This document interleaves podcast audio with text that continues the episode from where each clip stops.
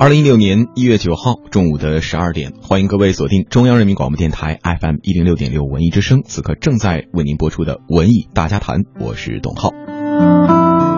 本周呢，由中宣部、文化部总政治部主办的严肃同志先进事迹报告会在北京举行，空军政治部文工团团长张天宇。武警部队政治部创作室的原主任王树增，以及中央电视台的节目主持人朱迅，严肃同志之子严宇，还有空军政治部文工团的声乐演员王丽，五位报告团成员从不同的侧面，满怀激情地讲述了作曲家严肃红心向党、追梦、德艺双馨的先进事迹，生动展示了严肃的艺术成就和艺德人品。那在今天的文艺大家谈当中，我们也通过和严老有过交集的几位报告团成员，以及我们文艺之声记者的讲述，来走进严老半生戎马、半生歌的传奇人生。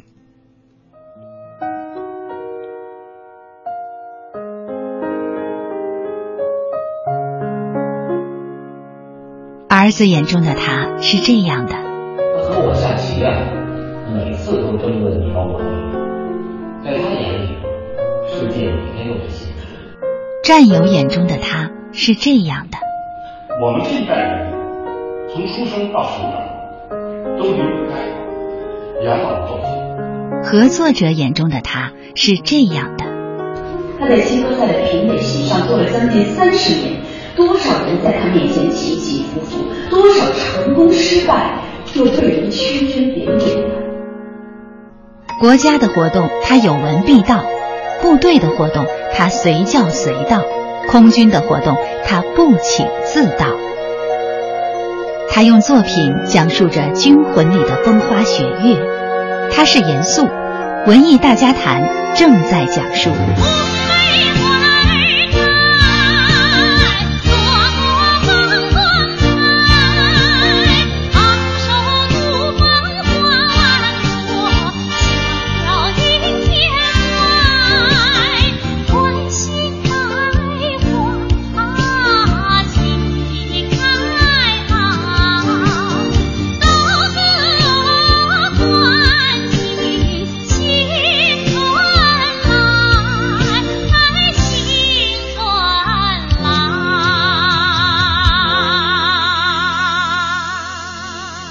是正在为您直播的文艺大家谈，今天我们来聊一聊严肃老师。严肃是空军政治部文工团创作员一级编剧，也是深受大家喜爱的著名的艺术家。今年严老八十五岁了，他呢从艺六十五年，可以说他的作品影响激励了几代人。但是很多人也许不知道，这位创作红色经典的老革命，小的时候是被作为重点培养的。在七七事变之后，幼小的他随全家逃难到了重庆，就读一所教会学校。后来呢，他父亲的一位朋友劝说家人让他离开修道院，考取了重庆的南开中学。在那儿，严肃参加了学生社团，受到一位中共地下党员老师的影响，读到了《共产党宣言》，接触了《新华日报》和鲁迅、巴金等进步作家的书籍。从此，信仰的幼芽在他的心中开始萌发。再后来，重庆发生了国民党特务残害民主党派和无党派人士的教场口血案，那位老师也被国民党特务逮捕杀害。这一连串的血腥事件让严肃陷入了震惊、痛苦和迷茫当中。他开始觉悟到，只有跟着共产党才能走出黑暗，走向光明。随后，严肃秘密加入了党的外围组织，投入到党领导的学生运动当中，也成为了西南青年文艺工作队的骨干成员。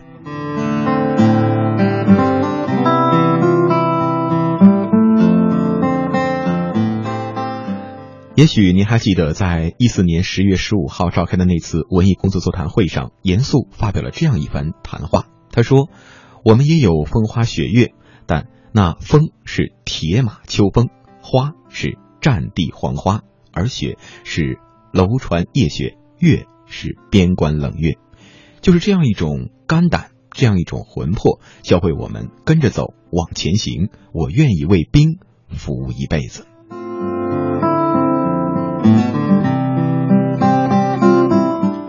习近平总书记在听到严肃的汇报之后表示，赞同严肃同志的风花雪月，这是强军的风花雪月。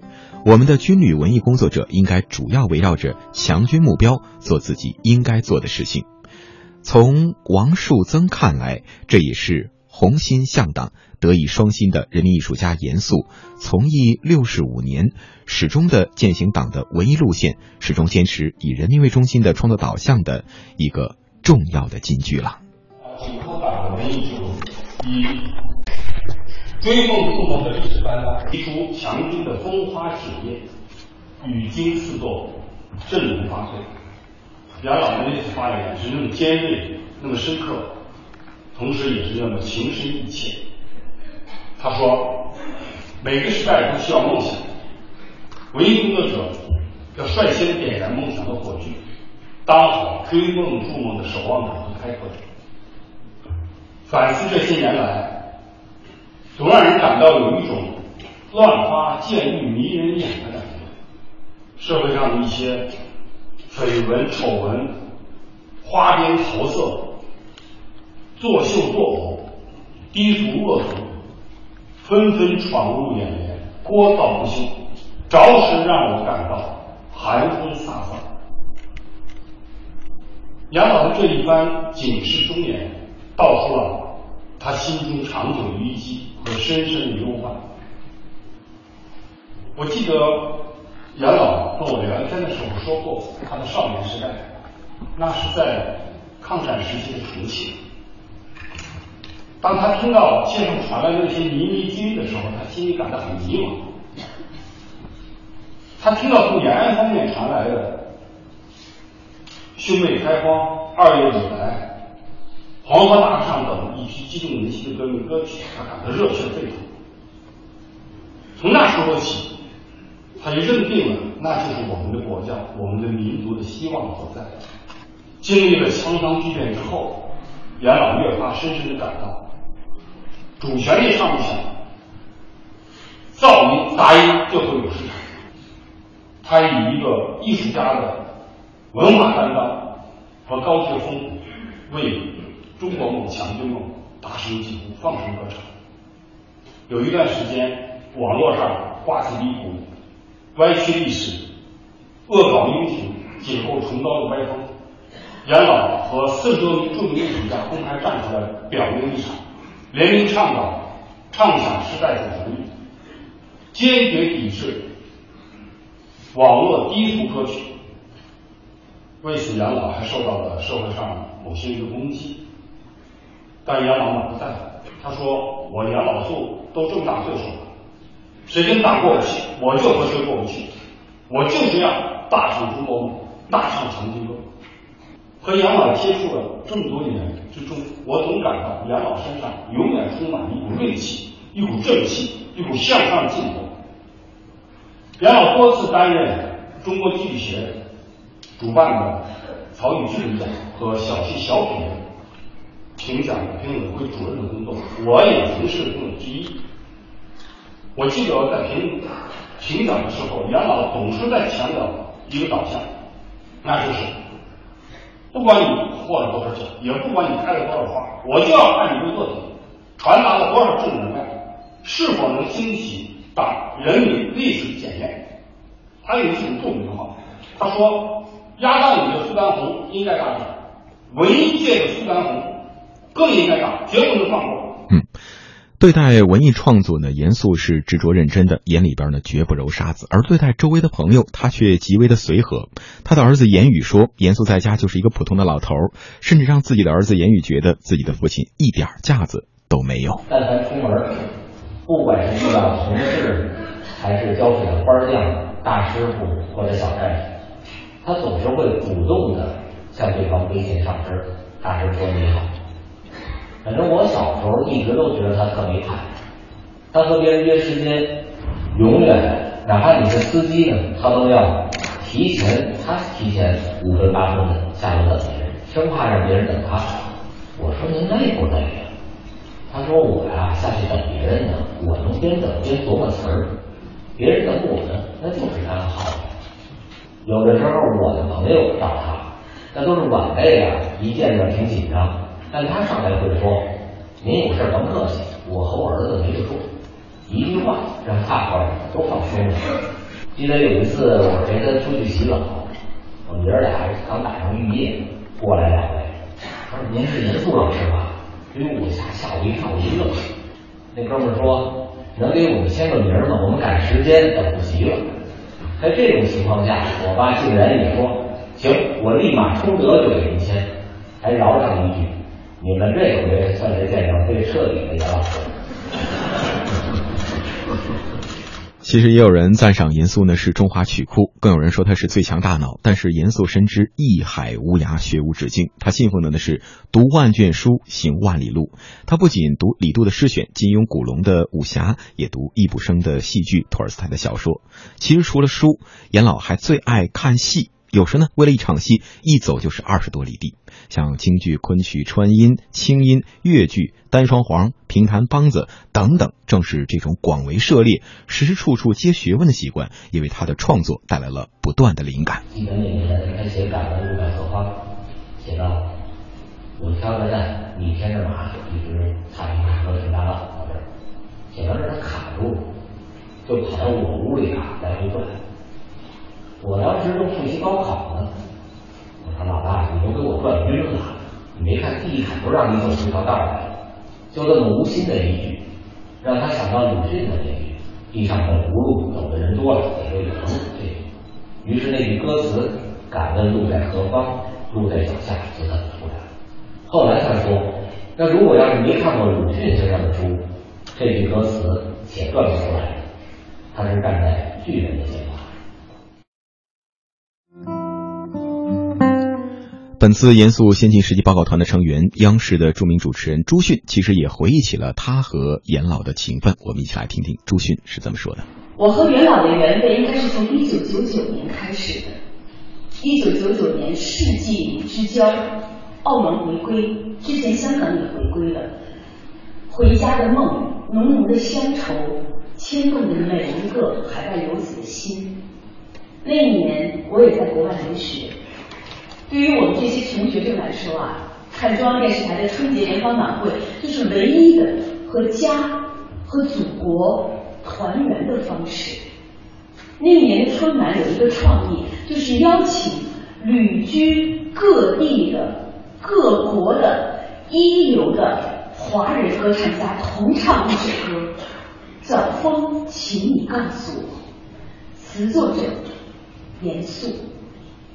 我当时并不知道严肃是谁，但是我第一次听到这首歌的时候，一下子就泪流满面。风，请你告诉我，故乡的早春，梅花几朵，桃花几朵，妈妈的脸上笑有几多，泪有几多。也许没有更多的话语，千万情感融入大海碧波。就让我们肩靠着肩，保持沉默，把浓浓的思念深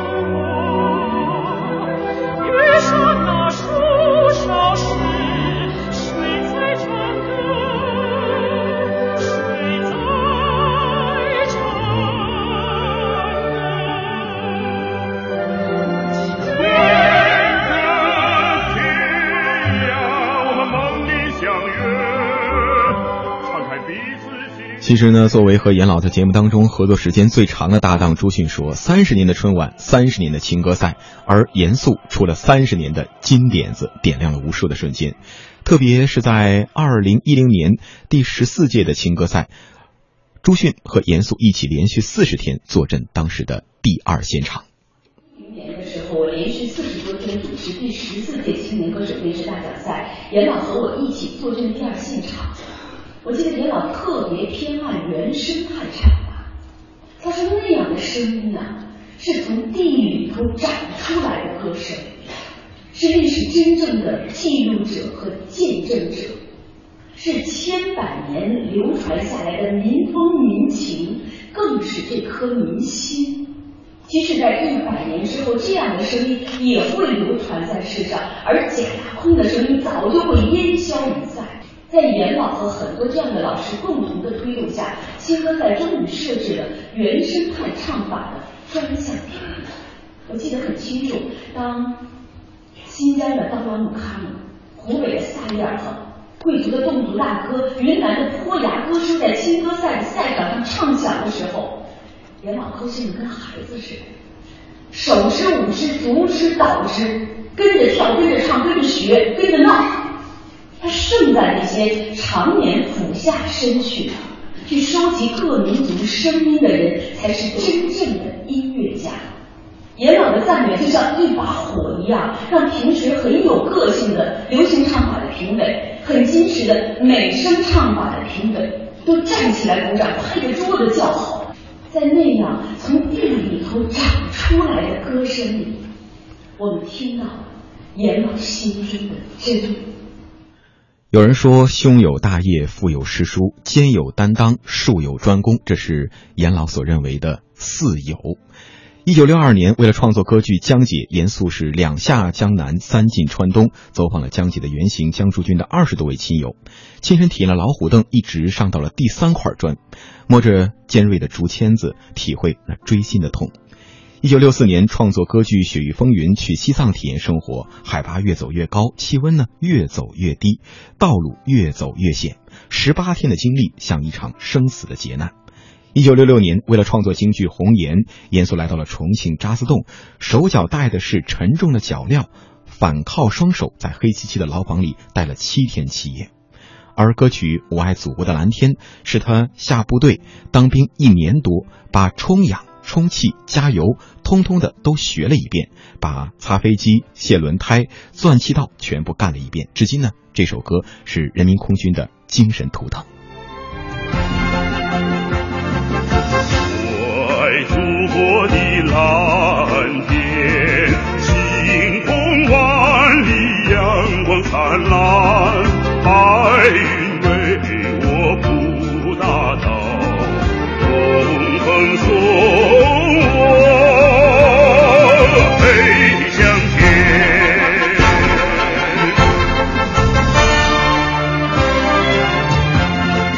金色的朝霞在我身边飞舞脚下是一片锦绣河山。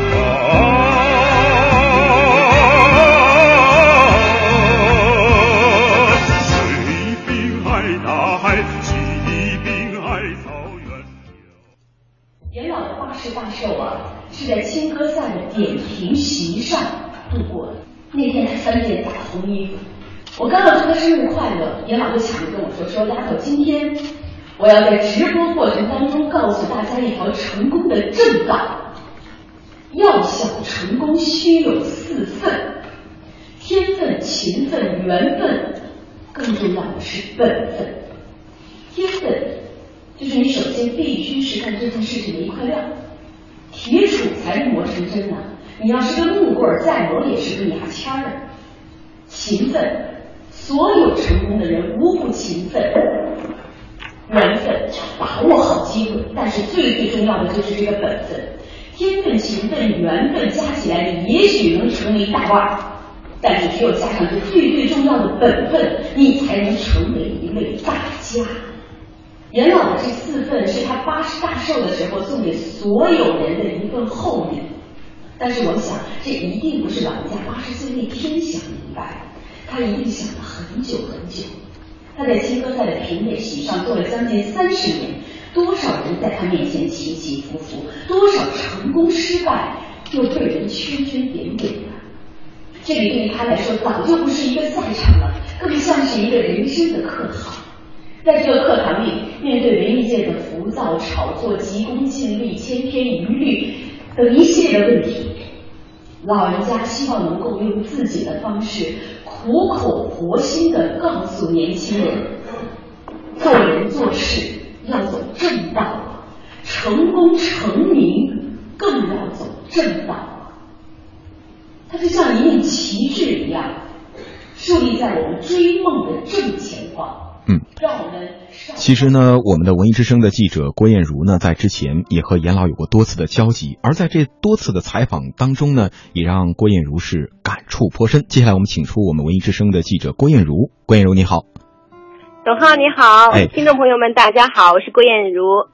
呃，艳茹之前在采访当中多次和严老有过交集哈，能跟我们的听众朋友们聊一聊你在接触当中那些感动你的事儿？好的，呃，因为呢工作关系呢，我跟严老师接触的比较多的，而且呢，就是在呃除工作之外的私下里，我们也有一些交集。呃，那在我看来，就是严老给我呃留下的印象最深的是，我觉得他有三件事儿让我印象特别深。那么第一件事儿呢，是在一零年的时候，因为那一年呢是严老从艺六十周年。啊、这一年呢，空军的宣传部组织了一个大型的媒体采访活动，呃，也正是从那时候开始，我才认识严老，了解他这个人和了解他的作品。呃，那一年我们文艺之声呢也特别荣幸的请到了他来到我们的直播间，呃，来做客，呃，来谈他的这个艺术创作，呃，谈他从艺六十周年的这些经历。呃，当然我觉得就是除了谈他的那些就是。呃，我们都知道了那些艺术上的这个高峰啊，这些代表的作品之外，呃，严老呃呃特别给我印象最深的一个是，他居然会唱英文歌曲，嗯而且是在我们文艺之声就是第一次唱这个英文歌曲，啊，当时我们都觉得惊呆了，因为你想他那会儿都已经八十多了，因为那个那个时候他就已经说自己是八零后了，呃，你想想，就是在他那个年代，他的英语是呃怎么学的？因为他那个时候是在重庆，是在一个战争的年代。后来呢，呃，他也说到过自己的这段经历，因为他小时候的小学基本上是在教堂学的。那除了呃这个就是学古诗词之外，就是另外呢，就是在那个时候也打下了很好的英文的底子。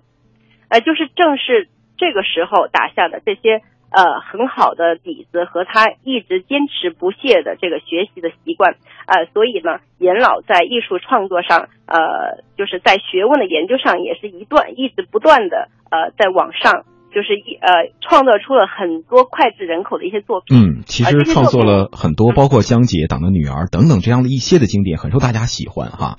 呃，嗯其实，在现在呢，我们知道严老在医院其实也是重度昏迷，经过全力抢救呢，身体各项体征也是平稳了。在这儿呢，我们也呃期待着严老能给我给我们带来好消息，我们也祝愿严老能够平安健康。嗯，好，谢谢我们的郭艳茹。嗯，好的好的。